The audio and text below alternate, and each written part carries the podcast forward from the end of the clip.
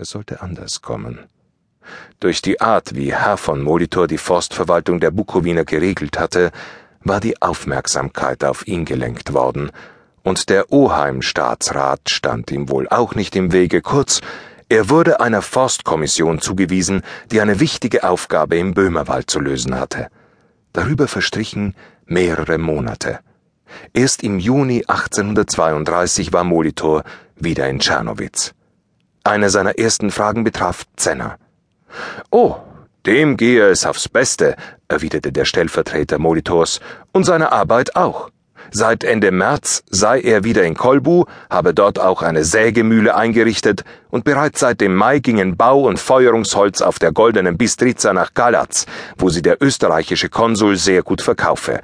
Auch persönlich befinde sich Zenner vortrefflich, er habe ja nun auch seine junge schöne Frau bei sich. Herr von Molitor wurde bleich. Also doch, rief er. Ja, freilich, erwiderte der Beamte. Seit etwa zwei Wochen. Er hat sie hier abgeholt, ich habe sie zufällig gesehen, eine herrliche Frau. Etwas zart und blass, aber so schön. Ähnlich urteilte Herr von Schurtschenthaler, der den beiden gleichfalls begegnet war. Er saß nun wieder in Tschernowitz, man hatte ihn mit der Versetzung vertröstet, bis er sich besonders ausgezeichnet hätte. Prächtig Spar, wirklich fast aristokratisch, meinte er, und mit der Ähnlichkeit habe ich auch recht gehabt. Der Oberforstmeister hatte in den nächsten Stunden und Tagen Mühe, seine Gedanken bei der Arbeit zu erhalten. Sie wanderten immer wieder in die Felsschlucht von Kolbu. Was sich dort begab, war ein Frevel vor den Menschen, ob auch vor Gott.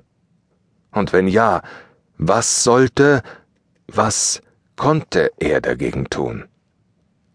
Als er Anfang August seine Aufsichtsreise durch das Land antreten musste, da bangte ihm vor dem Wiedersehen mit Zenner. Und doch musste er auch nach Kolbu. Die Einrichtungen bewährten sich ja glänzend, bedurften des Ausbaus. Er konnte den Besuch pflichtgemäß nicht unterlassen. So beschloss er denn, zumindest so kurz wie möglich, dort zu bleiben.